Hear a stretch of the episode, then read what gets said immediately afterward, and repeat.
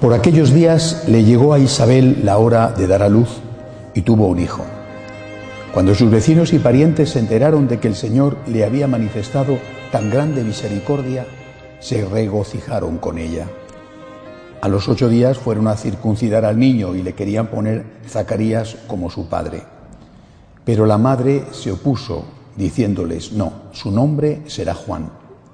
Ellos le decían, pero si ninguno de tus parientes se llama así. Entonces le preguntaron por señas al padre cómo quería que se llamara el niño. Él pidió una tablilla y escribió, Juan es su nombre. Todos se quedaron extrañados. En ese momento a Zacarías se le soltó la lengua, recobró el habla y empezó a bendecir a Dios. Un sentimiento de temor se apoderó de los vecinos y en toda la región montañosa de Judea se comentaba este suceso. Cuantos se enteraban de ello se preguntaban impresionados, ¿qué va a ser de este niño? Esto lo decían porque realmente la mano de Dios estaba con él. Palabra del Señor. A pocas horas ya para celebrar la Nochebuena, la Navidad, la Iglesia nos propone este fragmento del Evangelio en el que de nuevo se compara a San Juan, al papá de San Juan, Zacarías, con Jesús y con la mamá de Jesús, la Santísima Virgen. El papá de San Juan, Zacarías, había dudado. Cuando el ángel le anuncia que su mujer, ya mayor Isabel, estéril, podía tener un hijo, él tiene dudas del poder de Dios. Inmediatamente, por supuesto, el plan de Dios se va a cumplir, pero inmediatamente le viene una penitencia, no un castigo, una penitencia. Y esa penitencia fue quedarse mudo los nueve meses del embarazo de Santa Isabel. La Virgen María, en cambio, no tuvo dudas nunca. Sabía que Dios lo podía todo. Y a ella no hubo ninguna necesidad, como es natural, de ponerle ninguna penitencia. ¿Cuál es la lección que entraña este doble comportamiento? Eh, miren, yo tengo la impresión de que, de que la santidad, hacer la voluntad de Dios, tiene muy mala fama. Normalmente la inmensa mayoría piensa que hacer lo que Dios quiere en la propia vida es algo que te amarga la vida. Ser bueno es un fastidio. Seguramente la mayoría esté de acuerdo de que ser bueno es algo útil para los demás, dar limosna, por ejemplo, ayudar a las personas, perdonar, eh, incluso consagrar tu vida a Dios, es algo útil para los demás y que desde luego es algo muy bueno para la vida eterna, te ganas el cielo. Pero que aquí, en la tierra, seguir a Dios te amarga la vida y te complica la vida. Que lo bueno aquí en la tierra es el pecado. Es decir, lo bueno es ser malo. Para pasárselo bien en la tierra hay que ser malo.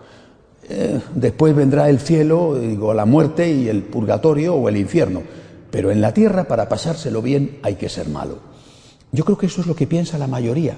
Es decir, no vemos el cumplimiento de la voluntad de Dios como un beneficio, como algo bueno para ti mismo, no solamente para los demás, para ti mismo. Este modo de ver no solamente está equivocado, sino que nos hace muchísimo daño. Eh, es como si, pongamos ejemplos, es como si dijéramos, bueno, eh, Dios te va a castigar si tú te emborrachas. Si eres una persona que bebe, el día de tu muerte Dios te va a castigar. Pero aquí en la tierra, eh, como decimos en España, que te quiten lo bailado. Aquí en la tierra te lo has pasado muy bien viviendo de borrachera en borrachera. Esto es mentira. Es posible que, te lo pases muy bien algún rato con la borrachera, pero la resaca del día siguiente es un desastre. La destrucción de tu hígado, no digamos, la ruina de tu familia, por supuesto, y al final te conviertes en un guiñapo, te conviertes en un desecho humano.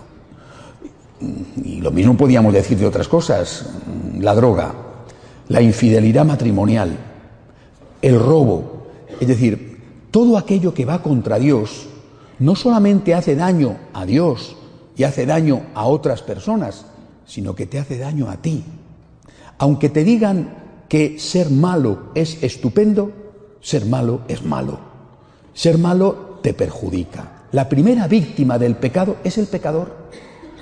bueno, el ladrón tiene como víctima a la persona robada. Sí, es verdad, pero el ladrón es víctima de sí mismo. El asesino tiene como víctima al asesinado, es cierto, pero el asesino también se mata a sí mismo. Cuando hacemos la voluntad de Dios, siempre nos mejora la vida, siempre encontramos la felicidad.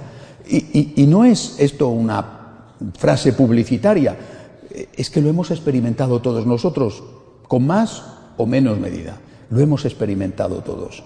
No sé si alguna vez han tenido la oportunidad, me imagino que no, aquí en América es difícil, en España es mucho más fácil, de ir a un convento de clausura.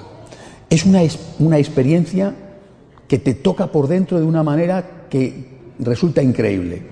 Cuando tú vas a ver a unas monjas de clausura, por ejemplo, ves a esas mujeres, en algún caso jóvenes y guapas, que están allí metidas detrás de unas rejas voluntariamente y que, y eso es lo sorprendente, son muy felices. Ríen y ríen con una gran facilidad, son enormemente felices. No tienen nada de lo que consideramos imprescindible para ser felices y son felices porque están con Dios. Este es simplemente un ejemplo. Cuando estamos con Dios, cuando intentamos ser buenos, por supuesto agradamos a Dios y por supuesto hacemos el bien a la gente. El primero que sale beneficiado es uno mismo. Y aquí viene la otra cuestión, importantísima. Yo no soy bueno. ¿Y ¿De dónde saco yo la fuerza para ser bueno? Yo no lo voy a poder conseguir. Esta fue la duda del padre de San Juan de Zacarías. Yo no soy bueno. ¿Cómo lo voy a lograr? Un muchacho que se preguntara, ¿puedo ser sacerdote? Diría, uy, eh, me va a amargar la vida. O no voy a ser capaz. No te va a amargar la vida. Y tú no vas a ser capaz, ciertamente. No eres capaz.